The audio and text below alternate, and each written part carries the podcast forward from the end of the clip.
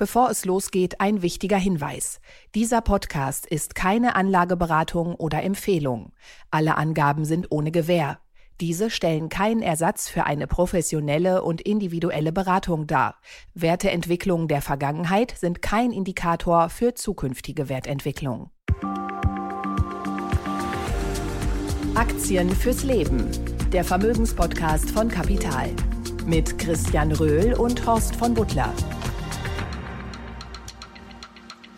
Hallo und herzlich willkommen zu einer neuen Folge von Aktien fürs Leben, dem Vermögenspodcast von Kapital. Wir sind Christian Veröhl und Horst von Butler. Ja, und Christian, wir sind hier so in ein Schnittstudio an unserem neuen Standort geflüchtet. Es ist noch ein bisschen Baustelle, aber du siehst, wir sind hier wirklich multimedial und multi-cross-channel auf allen Etagen. Und äh, ja, hier werden wir künftig unsere Podcasts aufnehmen. Ja, Herzlich gab, willkommen im neuen Gebäude. Es gab einen sehr erfolgreichen Film. Das Leben ist eine Baustelle. Ja, das passt ja auch irgendwie. Und äh, wir fühlen uns ja wohl und es gibt ja sowieso ganz viel immer zusammenzusetzen. Insofern passt das. Genau, also falls hier noch gesägt und gehämmert wird, entschuldigen wir uns. Aber äh, wir kommen jetzt zu den Themen. Ja. Äh, bei uns ist auch Anpfiff diese Woche. Die WM hat begonnen und deshalb wandern wir ein bisschen in die Wüste und widmen uns Katar, dem Gastgeberland. Und wenn Sie sich fragen, hat die schönste Nebensache der Welt etwas auch mit Nebenwerten zu tun? Nun, so einfach ist es nicht. Aber dieses Wüstenreich weitet ja seit Jahren seine Macht und auch seine Beteiligung in aller Welt aus und ist zudem auch ein strategischer Energielieferant für LNG. Und da lohnt einfach ein zweiter Blick. Ja, und einen Golf-ETF gibt's ja auch. Den schauen wir uns nochmal an. Außerdem gucken wir mal wieder auf einen Guru, nicht Warren Buffett, nicht Michael Burry, nicht Larry Fink, sondern Bruce Flatt. Bruce wer? Naja, es ist immerhin der größte Asset Manager für alternative Assets. Dann gucken ich Bruce Willis fast verstanden. Ja, ah, Bruce Flatt. Und dann gucken wir aber auch mal, was denn aus der Food Revolution geworden ist. Beyond Meat, Oatly und was es da sonst noch gibt man muss tief graben, weil die Kurse stark gefallen sind. Ja, und dann haben wir außerdem nochmal wieder ganz überraschend einen Chefwechsel. Und ich versuche heute mal nicht über Kaspar Rohrstedt in diesem Zusammenhang zu sprechen. Genau, es ist der Konzern mit der Mickey Maus und äh, ja, äh, wir werden haben beschlossen, nicht unsere Enttäuschung über den Klimagipfel hier zum Ausdruck zu bringen. Das überlassen wir anderen. Und auch, äh, wir werden nichts über Twitter sagen, nichts über Trump und auch nichts äh, über, über den Krypto-Crash. Nur eine Anzeige, die muss ich dir noch zuschicken. Es gibt ein tolles Plakat von McDonalds, wo sie äh, draufgeschrieben haben, Hello Crypto Bros, we are hiring. Das fand ich schon sehr lustig. Das habe ich zugeschickt bekommen über WhatsApp. Ja, wir wissen ja noch gar nicht, äh, wie viele das jetzt eigentlich treffen wird. Äh, man ja, man sollte ja, nicht schadenfreudig sein. Nein, man hat, man hat ja vor allem auch äh, gesehen nach FTX, das ist natürlich ein Riesenbrecher, aber da gab es ja schon wieder einige andere im Fahrwasser davon, die ebenfalls jetzt nicht auszahlen oder gleich insolvent geworden sind. Das Einzige, was wirklich daran gut ist und auch positiv überraschend. Bislang sehen wir keine Ansteckung des traditionellen Finanzsystems. Genau, es schwappt noch nicht über. Und ähm, was ich so, äh, so in einem, man könnte es in einem Film nicht besser besetzen, jetzt äh, diese Rolle dieses Insolvenzverwalters, der ja schon diesen Enron-Skandal ähm, äh, schon aufklären musste oder sortieren musste und der gesagt hat, es ist eigentlich viel schlimmer äh, wie bei Enron. Äh, sowas haben wir noch, noch nicht gesehen. Da wurden ja Zahlungen freigegeben über WhatsApp mit Emojis. Äh, die waren ja teilweise auch in dieser Villa, die waren ja auch zusammen, teilweise zusammen und Pärchen im Vorstand. Also das ist wohl, ähm, ich frage mich immer, wie sowas so lange existieren konnte und es wirklich keiner gesehen hat. Und das werden wir die kommenden Wochen vielleicht auch nochmal drauf zurückkommen. Ne? Ja, das ist für uns nicht vorstellbar. Enron hatte immerhin eine getürkte Buchhaltung, so wie auch Wirecard. Man hat ja den Eindruck, dass FTX überhaupt keine hatte. Wird größer als Wirecard sein. Wahrscheinlich, ja, ne? natürlich. Wahrscheinlich findet man am Ende auch irgendwelche Schuhkartons äh, oder in den Shorts ist dann irgendwas versteckt äh, von Bankman Fried. Aber das ist so wahrscheinlich für diese Phase, für diese Bubble dann so diese ikonische Pleite. Aber wir wissen auch da, äh, wie nach Enron, wie nach Wirecard, es geht weiter. Das Ganze sehen. Ja, Christian, wir wollen heute ein bisschen äh, äh, über Katar sprechen. Und wenn man sich fragt, warum ein so kleines Wüstenreich mit drei Millionen Einwohnern uns interessieren sollte, ich glaube, es sollte uns interessieren. Und ähm, ja, ich, wir haben jetzt mal ein paar Hintergründe für Sie, liebe Hörerinnen und Hörer, oder für euch vorbereitet.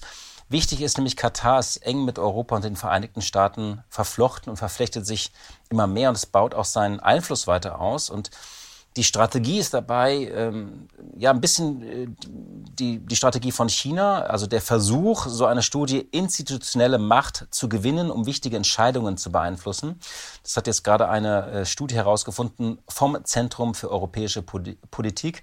Aber ähm, Katar setzt nicht nur auf strategische Beteiligung und Übernahmen so von kritischer Infrastruktur, das kennen wir ja von China, die dann irgendwelche Häfen kaufen und sich da ihre Seitenstraße bauen, sondern sie setzen eben auch Soft-Power-Strategien ein. Und da spielt zum Beispiel das Sponsoring von, von Fußball eine große Rolle.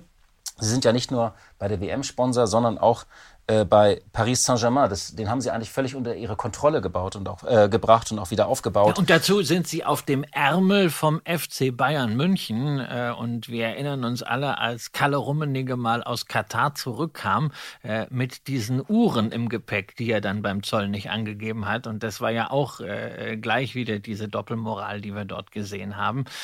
Und insofern, sie bemühen sich sicherlich mehr als die Chinesen ja um ein positives Image. sie wollen wollen nicht nur äh, in die Geldbeutel, sondern sie wollen irgendwie auch in die Köpfe hinein und äh, über den Fußball natürlich vielleicht auch ein bisschen in den Bauch. Genau. Es gibt zahlreiche Geschäftsverbindungen, zum Beispiel zwischen Frankreich und Katar, auch äh, im, im, Bereich Rüstung, äh, aber auch sie sind an einigen Baukonzernen beteiligt. Und wenn man sich die Beteiligung in Europa und Deutschland mal anschaut, da sind die schon bei sehr vielen illustren Unternehmen drin, äh, wo ja vielleicht auch jemand die äh, Papiere hätte. Sie haben äh, hält. Sie haben zum Beispiel äh, sind Sie an Volkswagen beteiligt, sowohl an den äh, Stammaktien äh, mit 17 Prozent als auch an den Vorzugsaktien. Ja, das, also 17 Prozent. Ja, das ist viel. Das, das, das also, ist, wir das wissen ist fast, Daimler, das ist fast so viel wie das Land Niedersachsen ja. dort zu sein. Die haben zwar ähm, diese äh, sozusagen auch eine schöne Augenhöhe. Aktie. Niedersachsen und Katar, die spielen auch auf Augenhöhe. Nicht? Ja, und das, das zusammen dann mit mit der Familie Porsche äh, und dann sehen wir, ne, da warum so wenig äh, Stamm Aktien eigentlich noch, noch wirklich handelbar sind. Aber ich fand es übrigens toll, dein, dein Bekenntnis auf Twitter mit Porsche, wollte ich an dieser Stelle mal sagen. Du hast gesagt, 30% Kursgewinn, ich bin nicht dabei. Die meisten melden ja immer nur ihre Erfolge, wo sie sagen, ich habe alles richtig gemacht. Ich finde es ja, gut, wenn man mal auch sagt, ich habe was verpasst. Naja, ich bin, ich bin bei, äh, bei Porsche damals äh, in die Zeichnung gegangen und ich habe gedacht, hey, vielleicht sind die Aktien tatsächlich so knapp, dass man am ersten Tag einen schönen Deal machen kann, weil ich wusste ja gleichzeitig, okay, nach unten ist das gut abgesichert. Man lässt so eine Emission nicht am ersten Tag äh, fallen. Also es ist im Grunde so eine, so eine Option ohne, ohne Risiko gewesen. Äh, ja, aber ich bin dann halt zu 84 raus. Ne? Kurzfristig war das gut, dann waren wir ganz kurz mal unterm Emissionspreis, drei Tage nach und jetzt sind wir bei 107 in der Porsche. Und ist jetzt zu spät eigentlich? Na, ich äh, finde, sie sind inzwischen sicherlich auch nicht überbewertet, aber sie sind äh, ähm, jetzt ordentlich bewertet. Sie müssen jetzt äh, fundamental danach legen. Ich habe da bei Porsche keinen Zweifel, aber ich bin nach wie vor auch der Meinung, dass die Porsche Automobil Holding langfristig das spannendere Investment ist, gerade aufgrund äh, der Rolle, die die Familie spielt und die die Familie spielen will. Ähm, man hat das auch gesehen im Grunde beim Pendant aus der Agnelli-Familie mit äh, Exor, mit deren Holding, wo ja ähm, Ferrari drin steckt, wo Stellantis drin steckt, also wo Fiat drin aufgegangen ist. Ähm, das kann sehr, sehr werthaltig sein. Nur momentan muss ich halt sagen, sehe ich halt einfach doof damit aus, dass ich äh, meine Porsche-Anteile quasi mit einer Suppe als Gewinn verkauft habe, äh, in Porsche Holding dann weiter aufgestockt habe. Ja, und die haben seitdem plus minus null gemacht. Aber so ist das halt manchmal an der Börse.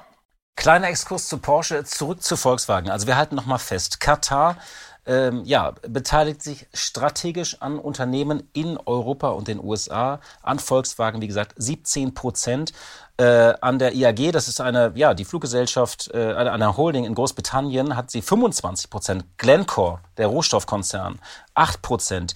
Iberdrola, wir haben ja auch drüber gesprochen, der ba äh, spanische Baukonzern, äh, Energiekonzern. Ja, äh, strategisch natürlich sehr spannend, weil ja. das ist ein künftiger Lieferant auch von grünem Wasserstoff. Und das ist ja wiederum ja. für Katar auch im Heimatland ein ganz wichtiges Hapag Lloyd, haben wir auch schon mal drüber gesprochen hier, ähm, halten sie über 12 Prozent. An Siemens einen kleinen Anteil von 3,3 Prozent. Ja, aber 3,3 Prozent an Siemens sind, halt, genau. sind halt auch irgendwie 3, irgendwas Milliarden, womit sie momentan ja auch richtig Spaß haben. Genau, Siemens, Siemens hatte gute Zahlen vorgelegt. Siemens hat Zahlen vorgelegt und, und die Auftragsbücher sind voll. Das hat uns auch überrascht alle. Ja, ja vor, allen Dingen also in dem Bereich, was ja so das Herz der neuen Siemens ist, äh, Digital äh, Industries und Smart Infrastructure, also Infrastruktur und die digitale Fabrik, da läuft es richtig gut und äh, das Einzige, was wir ja auch äh, vor einigen Wochen schon mal kritisiert haben, dass diese Abspaltungen eigentlich so halbherzig waren und deswegen haben sie ja durch diese Abschreibung auf Siemens Energy nochmal richtig schlechte Zahlen vorlegen müssen, ganz unterm Strich. Aber wenn man den Sondereffekt rausnimmt, dann war das gut und vor allen Dingen,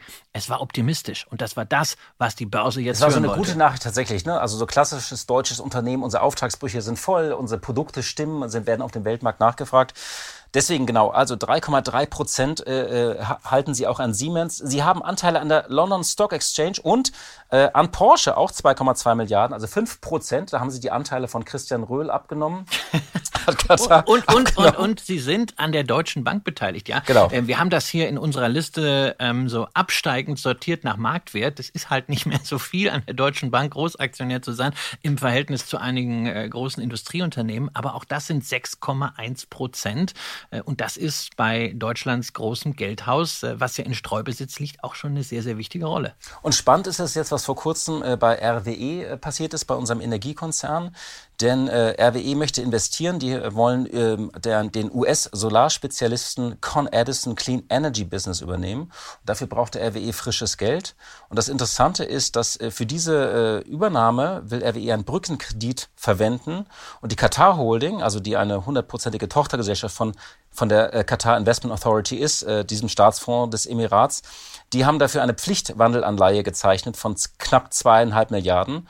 Und äh, dann, so kann praktisch ähm, Katar indirekt mit neun Prozent bei RWE einsteigen und zu dessen größtem Aktionär. Also man sieht, wenn man sich die Unternehmen anschaut, das ist schon strategisch. Die sind meistens stille Teilhaber, also sie machen jetzt keinen Rabatz, aber das sind Rohstoffe, das ist, in, äh, das ist Energie.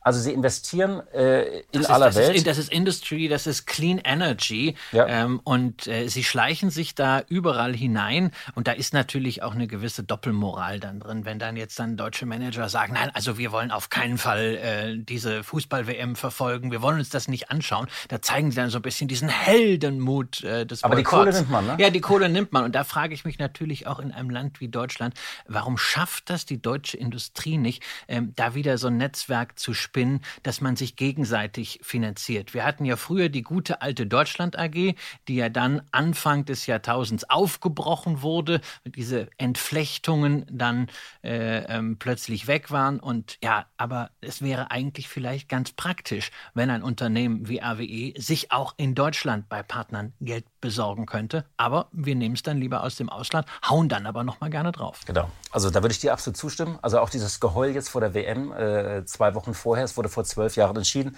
Aber ich glaube, dieses Fass sollten wir jetzt nicht aufmachen. Ähm, interessant ist bloß tatsächlich die strategische Bedeutung von Energie aus Katar, auch künftig. Ach, vielleicht noch eine, eine Sache das, äh, davor. Äh, jetzt, äh, Elon Musk hat ja, äh, wie berichtet wurde, Twitter übernommen. Und auch da hat der Staatsfonds ausgeholfen, zwar nur mit 375 Millionen, aber fand ich auch interessant, weil das passte eigentlich nicht so in dieses Beuteschema, weil die sind in den USA, ähm, haben sie Beteiligung in Immobilien, wie übrigens auch in Großbritannien äh, wo sie sehr eng mit der Elite verwoben sind, unter anderem am Empire State Building. Sie waren mal bei Tiffany drin, auch eine schöne Aktie, ähm, haben wir auch mal drüber gesprochen, bis zur Übernahme von LVMH. Ja, und äh, sie äh, äh, beteiligen sich aber auch an LNG-Firmen in den USA. Also man sieht auch da Strategie. Ja, sie machen ganz viele Angebote, die man nicht ablehnen kann. Ne? Und Genau. wir erinnern uns an die Anfangsszene äh, vom, vom Paten. Ne? Da, da will man nicht sofort irgendwie einen Gefallen haben. Der Pate wollte nicht sofort irgendwie ja äh, irgendwas machen. Aber irgendwann ne, hat er gesagt, komme ich auf dich zu. Und dann. ja. Und äh, das, das, ist, äh, das ist genau das Thema. Sie, sie schleichen sich ein. Und ich finde ja auch Twitter ist auch eine, eine schöne Parallele wieder, gerade mit Katar, weil auch da sehen wir ja diesen Heldenmut jetzt von Ich einigen. schaue das nicht. Ja, einige, die jetzt sagen, Mensch, ich will jetzt Twitter verlassen. Oder einige, die sagen, ich habe ja. jetzt Donald Trump äh, blockiert. Und da kann ich nur sagen, wow, so mutig zu sein. Da steht ja quasi der deutsche Twitter-Nutzer quasi in einer Reihe mit den Ukrainern und den äh, Frauen im Iran. Ja, die nächste Revolution wird auf LinkedIn gestartet, wo sich eher alle gegenseitig nur vollschleimen. Vielleicht nochmal, bevor du auf die ETF kommst, Christian, ich möchte zwei, drei Sätze nochmal zu der strategischen Bedeutung von Katar kommen. Wir erinnern uns, das war ja dieser viel gescholtene ähm, äh, Verbeuger von Robert Habeck, den ich ja gar nicht so schlimm fand. Ich habe das als Geste der Höflichkeit interpretiert, aber ähm, die, äh, der Krieg hat ja dazu geführt, dass die Nachfrage nach Flüssiggas aus Katar sprunghaft angestiegen ist. Und das hat auch dazu geführt, dass Katars Öl- und Gaseinnahmen in der ersten Jahreshälfte um zwei Drittel auf 32 Milliarden Dollar gestiegen sind. Wir reden von einem drei Millionen Volk.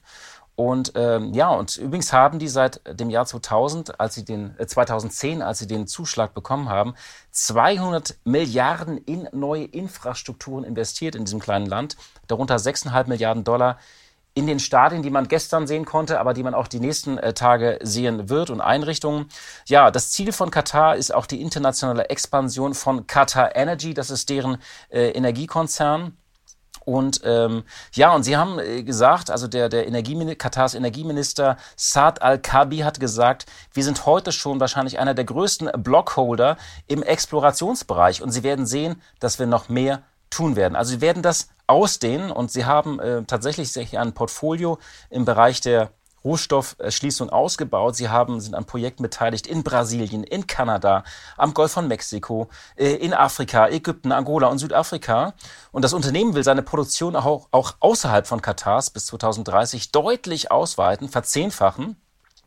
Äh, zum Vergleich sozusagen, im Inland produziert Katar so rund 5 Millionen Barrel am Tag, äh, Öläquivalente, äh, darunter eben nur etwas Öl und eine große Menge Flüssiggas. Und das ist ähm, für ein staatliches Öl- und Gasunternehmen aus der Golfregion eben ungewöhnlich, weil Saudi Aramco äh, von Saudi-Arabien, die haben zwar einige Projekte außerhalb, konzentrieren sich aber eigentlich auf die Erschließung im eigenen Land. Und Katar macht es eben anders. Die wollen das weltweit ausrollen. Und deswegen ist dieses kleine Emirat so wichtig, nicht nur bei dieser Weltmeisterschaft und es ist auch wichtig, die Strategie zu verstehen. Ja, und äh, wenn man dann also sieht, da ist ein Unternehmen so wahnsinnig expansiv, ne, dann guckt man ja erstmal, okay, kann man sich eigentlich da irgendwie dran beteiligen? Qatar Energy und äh, da muss man sagen, also völlig unabhängig davon, ob das jetzt opportun ist oder nicht oder welche eigenen Wertvorstellungen man da hat. Man braucht da gar nicht drüber nachzudenken, weil es geht schlichtweg nicht. Ist nicht wie bei Aramco. Nee, Qatar Energy ist zu 100 Prozent in Staatsbesitz. Allerdings gibt es ein paar börsennotierte Firmen und es gibt sogar einen ETF auf den MSCI Qatar. Und da würde man ja eigentlich jetzt vermuten, na, der ist vollgefropft mit Öl- und Gasfirmen. Aber genau das ist eben nicht der Fall, sondern zu 51 Prozent besteht der aus Banken und Finanzdienstleistern. Allein die Qatar National Bank beansprucht rund 22 Prozent vom Gewicht. Dann gibt es mit der Qatar Islamic Bank noch ein weiteres Finanzinstitut. Und dann kommt Industries Qatar. Das ist ein Mischkonzern, der aber auch zur Hälfte wiederum Qatar Energy gehört. Und dann auf Platz 4 haben wir die Qatar Gas Transport Company. Da steckt die weltgrößte LNG-Flotte drin. Aber all das ist nicht handelbar. Wir können diese Aktien weder direkt erwerben, noch diesen ETF hier in Deutschland zumindest nicht nach europäischem Fondsrecht kaufen. Es ist kein Wer kann ihn da kaufen? Es gibt ihn in den USA. Also iShares äh, in den USA hat ihn aufgelegt. Wer das über bestimmte Plattformen machen möchte, kann das äh, natürlich tun. Aber ich persönlich kaufe immer nur USITS-Fonds, die also nach europäischen Richtlinien aufgelegt sind, die auch entsprechend steuerlich transparent sind. Da hat man also nicht dann unter Umständen irgendein Bömpchen. Ähm, das geht eben nicht. Aber man muss auch mal ganz offen sagen, so schlimm ist das nicht nicht. Denn wenn man sich jetzt mal die Wertentwicklung dieses Katar-ETF anschaut, für die vergangenen immerhin rund acht Jahre, stellt man fest, na, der hat sich inklusive der Dividenden nur seitwärts bewegt. Und wenn man dann hinter diesen ETF mal den Chart eines Ölunternehmens legt, nehmen wir doch mal den großen Ölkonzern der freien Welt, nämlich ExxonMobil, da stellt man erstaunliche Parallelen fest. Lange Zeit ging seitwärts. In der Corona-Krise ist Exxon ein Deutlich bisschen runter, stärker gefallen, genau. dann anschließend ein bisschen stärker gestiegen. Aber letztendlich muss man sagen, katarische Aktien haben sich verhalten wie Ölwerte und da kann man doch gleich in ExxonMobil investieren, wenn man das denn möchte. Wie kann ich denn anders in die Golfstaat investieren? Also wenn, wenn du sagst, Katar, hier nicht handelbar, nicht investierbar, wenn man das irgendwie möchte und sich für diese Region interessiert. Ja, das Einzige, was es gibt im ETF-Bereich, das ist etwas von DWS X-Trackers, nämlich auf den MSCI GCC Gulf äh, Corporation Council, also der Golf Kooperationsrat.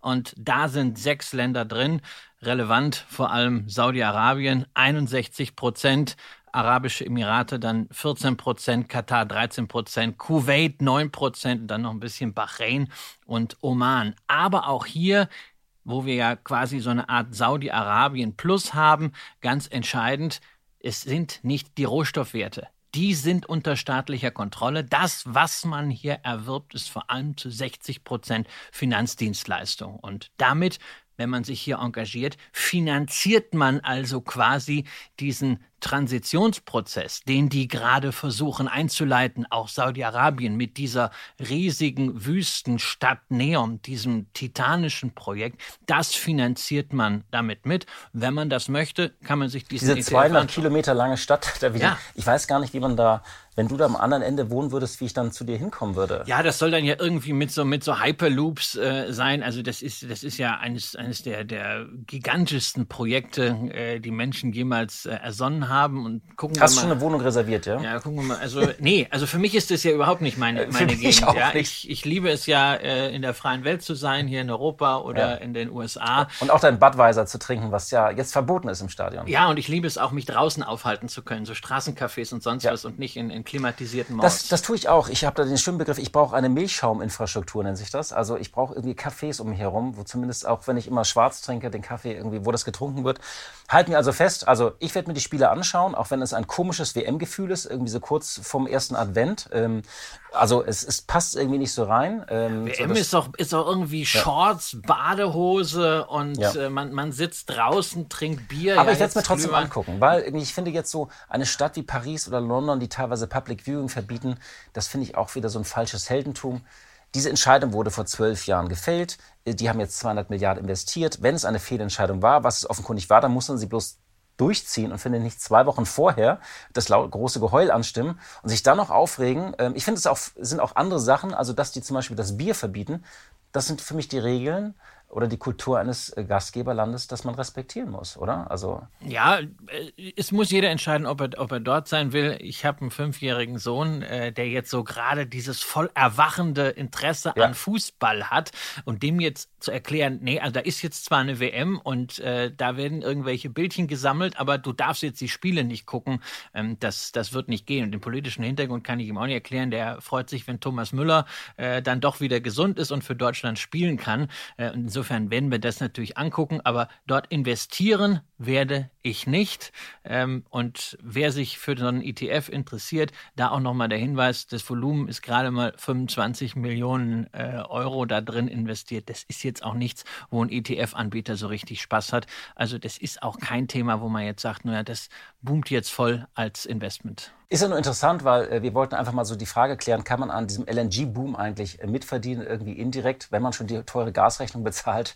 ja, mit LNG-Anbietern, aber die gibt es ja natürlich auch aus der freien Welt. Äh, da kann man sich äh, US-amerikanische Firmen äh, kaufen, mhm. Äh, wobei man auch da halt nicht vergessen darf, dass da ordentlich Fantasie inzwischen eingepreist ist. Und äh, mit einem breiten Energy-ETF als ein Portfolio-Baustein ist man meiner Ansicht nach da ausreichend gut aufgestellt.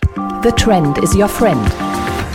Ja, Christian, wir haben darüber gesprochen. In Katar darf man kein Bier trinken. Das gehört zu den wenigen Dingen, wo ich sage, das sollte man respektieren. Ähm, und viele Menschen äh, verzichten ja auch freiwillig auf bestimmte Lebensmittel, essen kein Fleisch mehr oder generell keine tierischen Produkte. Äh, zehn Prozent der Deutschen ernähren sich vegan oder vegetarisch. Und ja, die, die das Bewusstsein dafür nimmt zu oder in den USA die Awareness. Es gibt immer mehr Produkte, immer mehr Startups, die in den Bereich gehen. Es wird sich umgestellt. Ähm, das Angebot wird besser.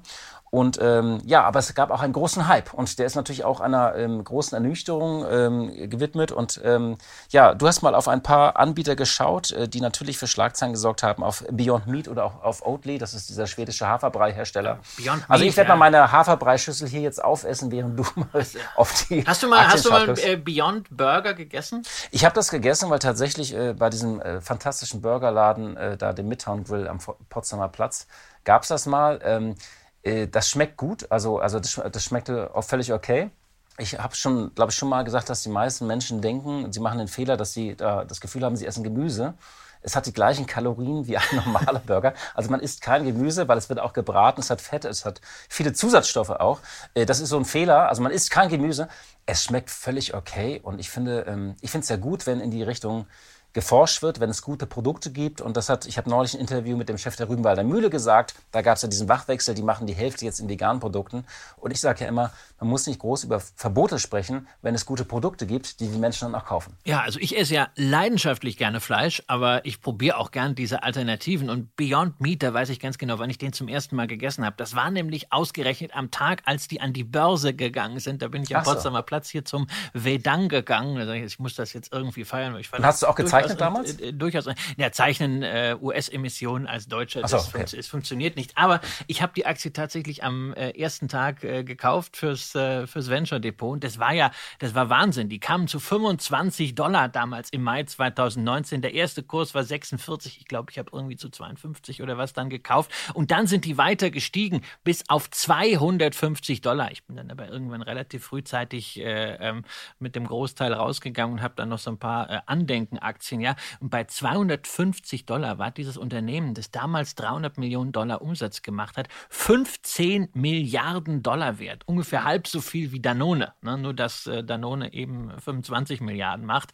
Ähm, da war halt extrem viel Verheißung drin, auch weil sie es am Anfang sehr, sehr gut gemacht haben mit strategischen Partnerschaften. Da hieß es dann jetzt mit McDonalds, dann haben sie mit Pepsi solche veganen äh, Baconstreifen gemacht, die man ja in den USA als Snack gerne isst. Ich habe das mal probiert, das war auch ganz, ganz merkwürdig.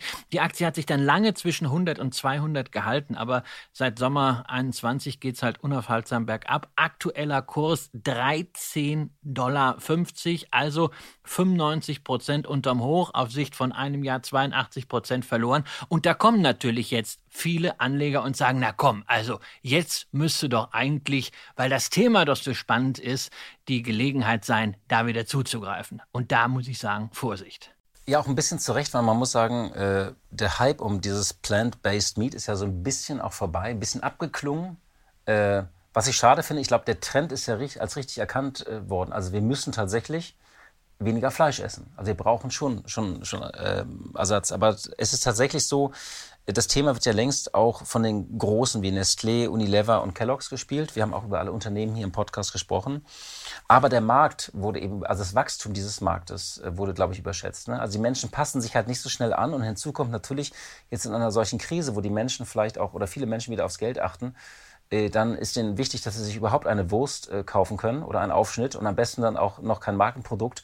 Und sie werden erst recht nicht zu dem teuren Pflanzenersatz greifen. Ja, und also selbst die Großen sagen ja, hm, also das ist momentan so ein bisschen unter ihren Erwartungen. Kellogg's hatte eine eigene Folie in den äh, Q3-Zahlen dazu, ähm, wo sie. Die wollen das doch abspalten, glaube ich. Ja, ja sie, wollen, sie, wollen das, ne? sie wollen das abspalten, aber auch da, also das Wachstum ist auch bei denen erstmal rausgegangen. Ja? Und dann kommt also zu dem an sich schwierigen auch durch Inflation beeinflussten Markt noch äh, wirklich bei Beyond Meat miserables Management dazu, denn man hat es einfach nicht geschafft, diesen First Mover Advantage, den man ja zumindest in der Awareness hatte, in Preismacht umzumünzen. Ganz im Gegenteil. Also nur mal ein Blick auf die Zahlen zum Q3. Umsatz 82,5 Millionen Dollar in einem ganzen Quartal.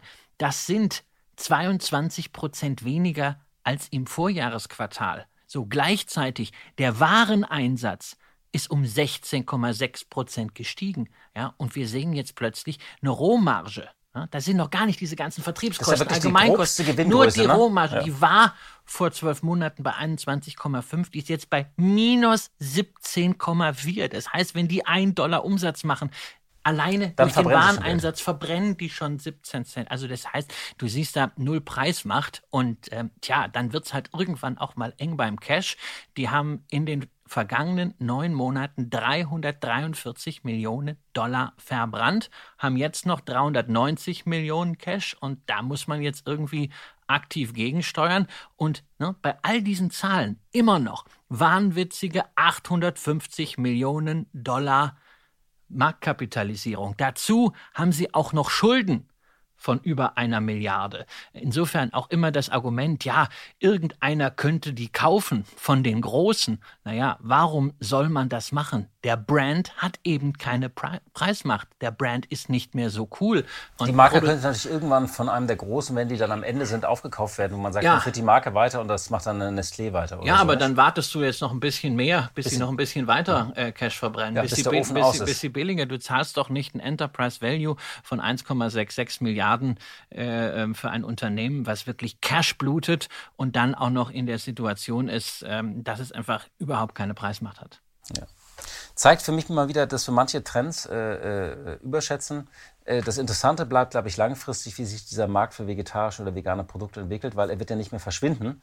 Und äh, er sollte ja auch nicht mehr verschwinden, wenn ich das anmerken darf. Ja, aber wir sehen natürlich, dass dieser Markt sich vielleicht einfach langsamer entwickelt äh, und da auch diese industriellen Fertigungen, äh, die man bei einer Nestle, bei einer Unilever, bei das einer Skalieren vor allem, ne? also genau, das ist wichtig, Maßstab, dieses, das ja, können. und das auch einfach da ein Kostenbewusstsein ist, weil wir sehen das doch auch bei den äh, bei den anderen, bei Oatly, ja, immerhin, da ist bei der Hafermilch die Umsatzdynamik zwar noch positiv, ja, 15 Prozent äh, mehr Umsatz in den ersten neun Monaten als im vergleichbaren Vorjahrszeitraum, aber der Wareneinsatz hat sich um 44 Prozent. Das liegt natürlich an den Rohstoffen, ne, die ja, sich verteuert haben. Ja, aber aber sie können dann offenbar nicht gut verhandeln. Ja, nicht? aber gut, die, das ist halt so. Aber bei Nestlé haben sich halt äh, die Rohstoffe auch verteuert. Aber sie haben halt eine ganz andere Macht im Einkauf. Sie haben auch anderes Prozess-Know-how. Ähm, der Rohertrag bei Oatly ist halt jetzt nur noch ganz leicht positiv. Auch da 215 Millionen Dollar in neun Monaten verbrannt.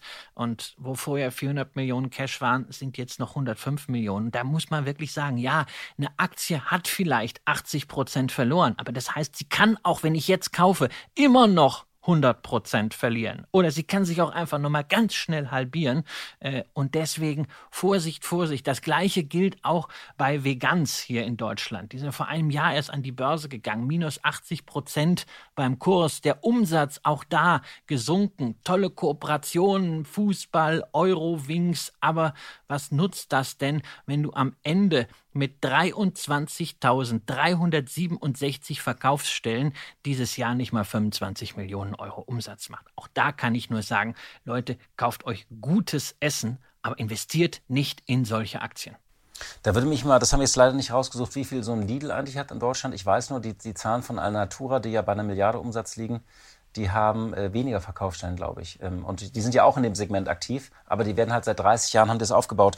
Äh, vielleicht, um das mal abzuholen, das, das Lehrstück ist irgendwie so, fand ich bei Oatly auch, dass die immer so getan haben, als ob sie so ein Technologie Technologieunternehmen sind. Also eine Platt also die machen ja immer alle auf Technologie und Plattform, wo ich sage, ihr seid ein Haferbrei-Hersteller. So. Und entweder ihr verkauft eure Produkte, egal ob ihr jetzt die Welt retten wollt oder nicht. Und es war das, also bei diesem Hype wird ja immer getan, als ob alles das nächste Google oder Facebook ist. Ja, und also das Beste, was man hier tun kann, wenn man möchte, dass diese Produkte erfolgreich sind, ist diese Produkte, wenn sie denn schmecken, auch regelmäßig konsumieren, aber nicht unbedingt dort Geld investieren. Das gilt auch für so Penny Stocks, die dann irgendwie ganz exotische Namen haben und da auch irgendeine Food Revolution haben wollen. Oder jetzt gerade ist Katjes unterwegs mit einer Anleihe äh, für Katjes Green Food. Da zahlen sie 8% pro Jahr ähm, auf eine fünfjährige Anleihe, 25 Millionen Volumen und bauen damit weiter auf ein Portfolio aus Minderheitsbeteiligung an irgendwelchen Food-Startups. Da hast du also äh, Beyond Meat nochmal ganz, ganz klein runterskaliert und das soll dann plötzlich was werden äh, durch einen Fruchtgummihersteller.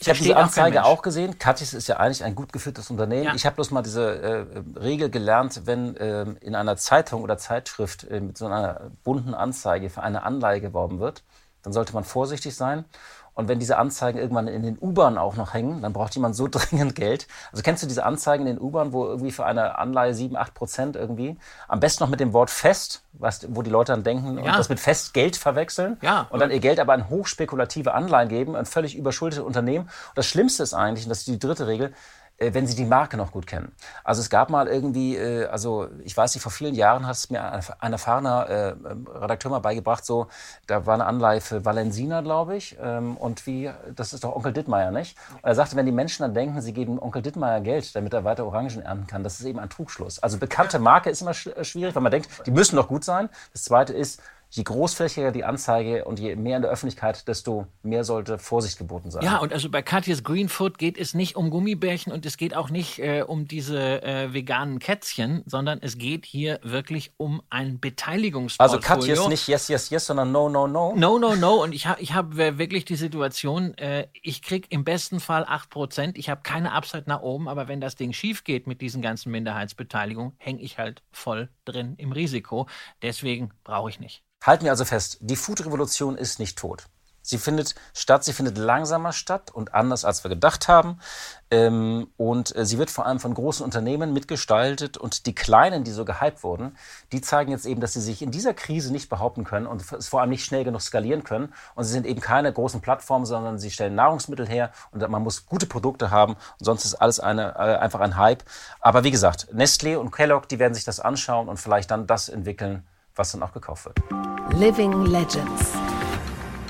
Christian, du hast heute eine Legende rausgesucht und ähm, ich muss, ähm, muss bekennen, das musst du jetzt einfach machen, weil ich bin da auch jetzt, äh, ich könnte bei Günther Jauch jetzt auch nicht genau direkt antworten, äh, wer und was da alles genau hinter ist. Aber du klärst uns jetzt auf. Nein, ich, ich wollte einfach nochmal äh, darauf hinweisen, also es gibt auch noch andere Legend-Investoren als jetzt Warren Buffett, der ja gerade wieder zugeschlagen hat. Äh, ja, bei TSMC. Die, die, Aktie müssen wir uns mal anschauen, die ist ja schlecht gelaufen. Bei der da ja, Taiwan, Taiwan Semiconductor. Äh, jeder fragt sich jetzt, äh, sieht er vielleicht irgendwas Besonderes im, im Taiwan-Konflikt, dass, sehe, das, dass sich jetzt entspannt? Ähm, oder ist er jetzt äh, da überzeugt, dass der Halbleitermarkt äh, doch schon einen Turnaround hinter sich Vielleicht sieht er einfach äh, eine wirklich großartige Firma jetzt zu einem fairen Preis. Wir können auch über Michael Burry reden. Ja, ah, ja. Äh, der hat jetzt, der hat jetzt nochmal aufgestockt bei seinen äh, börsennotierten. Der hat doch alles Knast, verkauft neulich. Ja, alles in Amerika verkauft. Okay. Aber ne, das ist ja immer nur äh, ein, ein Teil dessen, was, was tatsächlich so ein Hedgefonds macht, was auch offengelegt werden muss.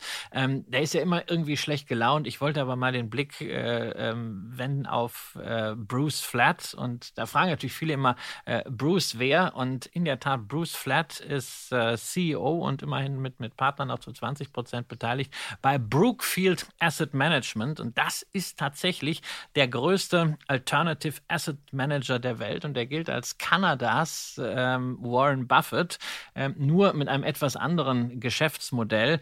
Denn äh, das Rückgrat bei Warren Buffett, Berkshire Hathaway, ist ja die Rückversicherung, während es bei Brookfield Asset Management die Vermögensverwaltung für Dritte ist und das Ganze mit einem etwas anderen Fokus. 55 Prozent Immobilien, 20 Prozent erneuerbare Energien, 15 Prozent Infrastruktur und 10 Prozent äh, Private Equity. Und die haben das ganz geschickt gemacht. Die haben nämlich für diese einzelnen Sparten eigene Partnerships an der Börse, bei denen wir uns in Deutschland schwer tun, sie zu kaufen. Der eine oder andere war vielleicht mal Aktionär von Brookfield Renewable Energy.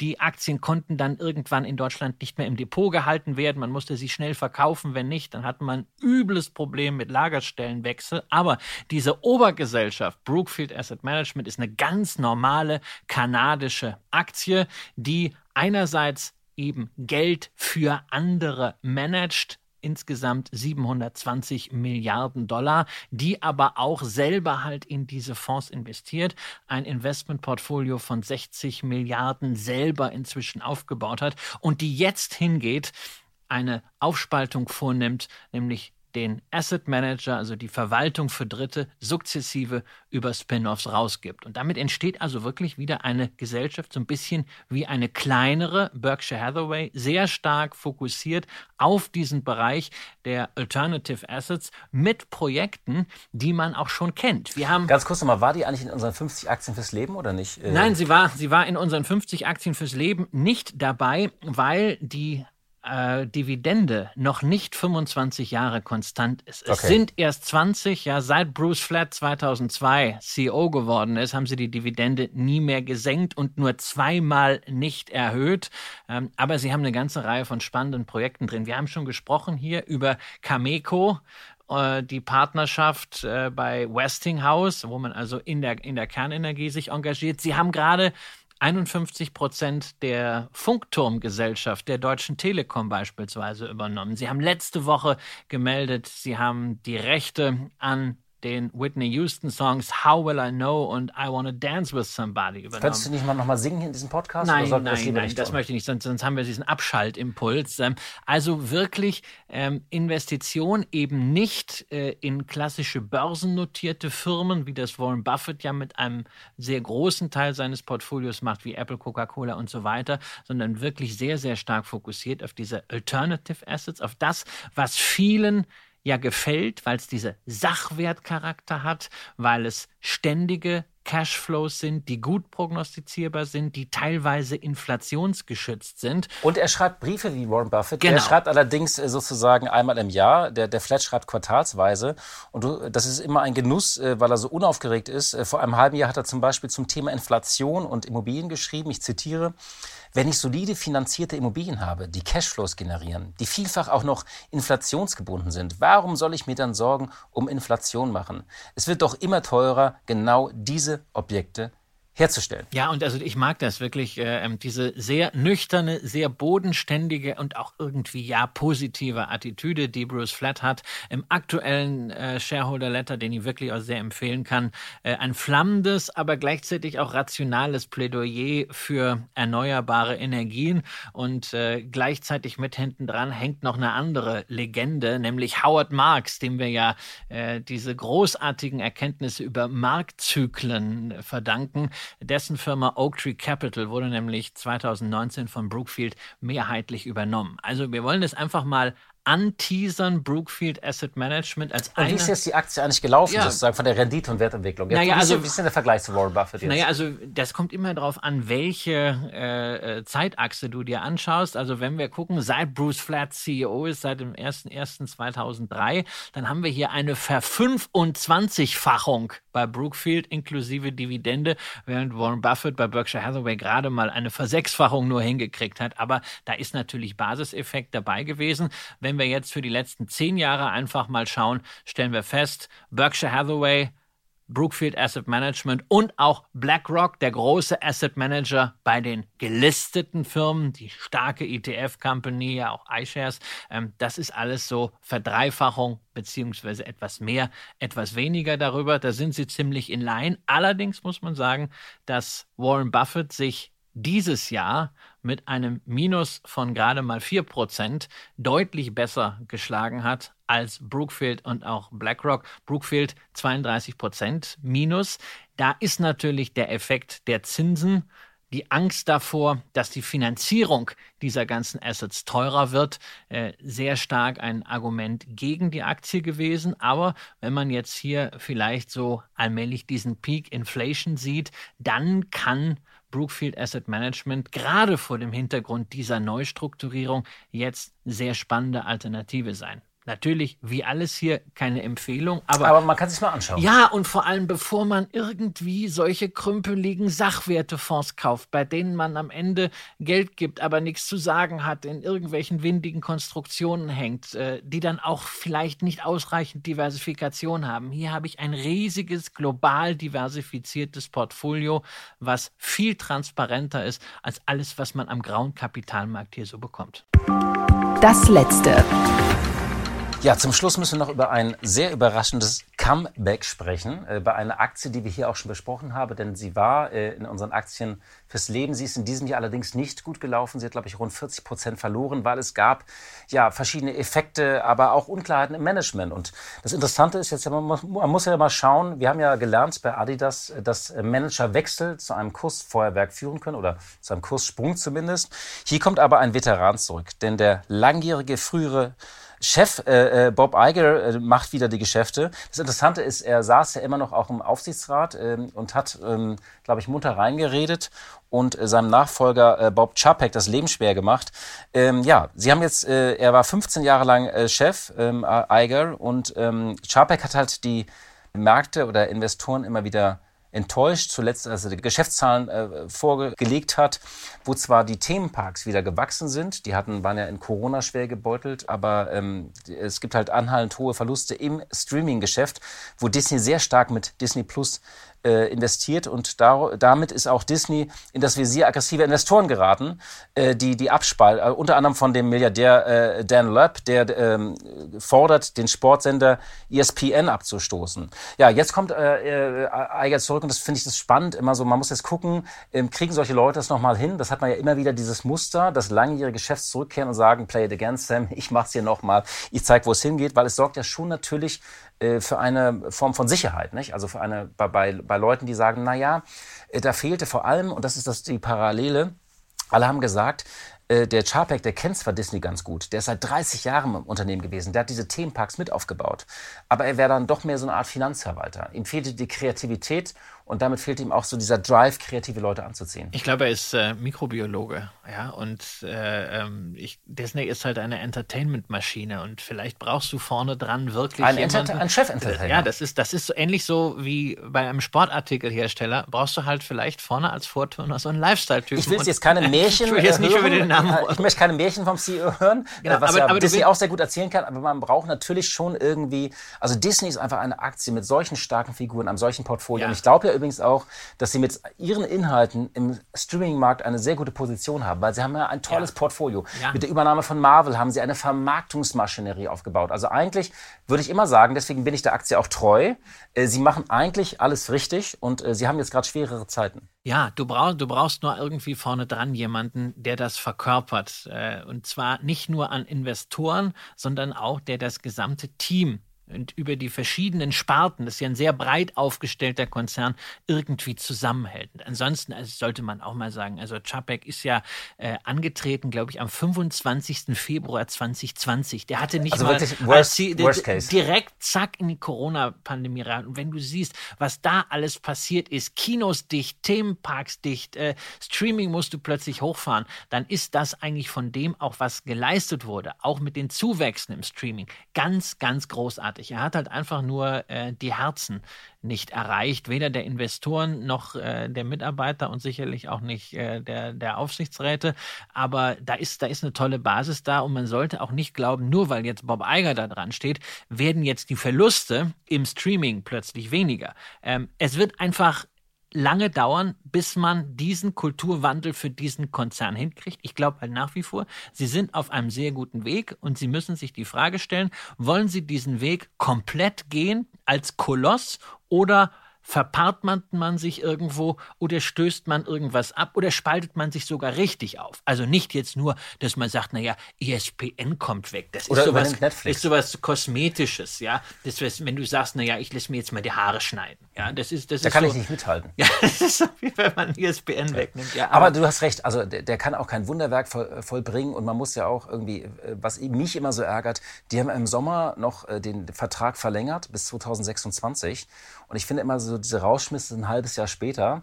Also das, was, wofür der jetzt ähm, verhaftet wird, das wusste man doch schon früher, oder? Ja, und da sind wir jetzt eigentlich wieder so ein bisschen bei dem, womit wir angefangen haben, nämlich beim Fußball, wo man das ja aussieht. Ja, so, so ein Trainer hat dann ganz gut angefangen, war erstmal so äh, kritisch beäugt worden, dann spielt er eine ganz ordentliche Saison. Dann sagt man so, jetzt geben wir dem gleichen Fünfjahresvertrag und dann kommt es irgendwie nicht so gut an und äh, dann haut man ihn gleich raus und muss eine Abfindung zahlen. Nur das äh, für die meisten Fußballvereine so ein Trainer noch viel teurer ist als die Abfindung äh, für so einen Charback, den man jetzt zahlen muss. Halten wir also fest, äh, ja, abrupter Chefwechsel äh, bei, äh, bei Walt Disney und ein Comeback. Ähm, äh, man muss das im Auge behalten und die Aktie bleibt ja weiterhin spannend, glaube ich. Und äh, das gilt auch, glaube ich, ähm, das haben wir ja schon beim letzten Mal gesagt, Sie ist einfach eine Aktie, die auf die Top 50 gehört und sie ist, hat eben im Moment eine schwere Zeit. Ja, aber sie hat einen spannenden äh, Transition-Prozess und sie haben eigentlich alles dabei, was man braucht, um im Mediengeschäft erfolgreich zu sein.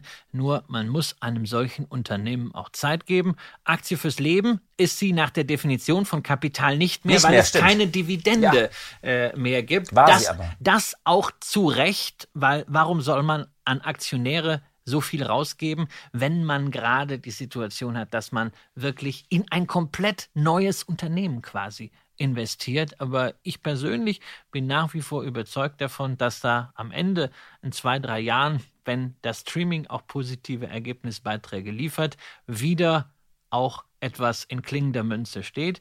Die Frage ist nur, ob Disney dann in dieser Form noch existiert oder ob man nicht zum Beispiel einen Teil, wie die Themenparks, ganz rausgegeben hat oder ob man nicht vielleicht auch Teil etwas Größeren geworden ist. Ich habe heute Morgen von einem Investorenkollegen nochmal gehört, ach Mensch, die sollen doch sich im Streaming einfach mit Apple zusammentun.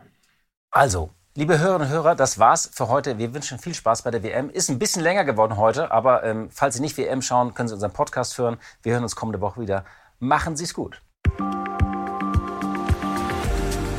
Aktien fürs Leben. Der Vermögenspodcast von Kapital. Mit Christian Röhl und Horst von Butler. Dieser Podcast ist eine Produktion der Audio Alliance.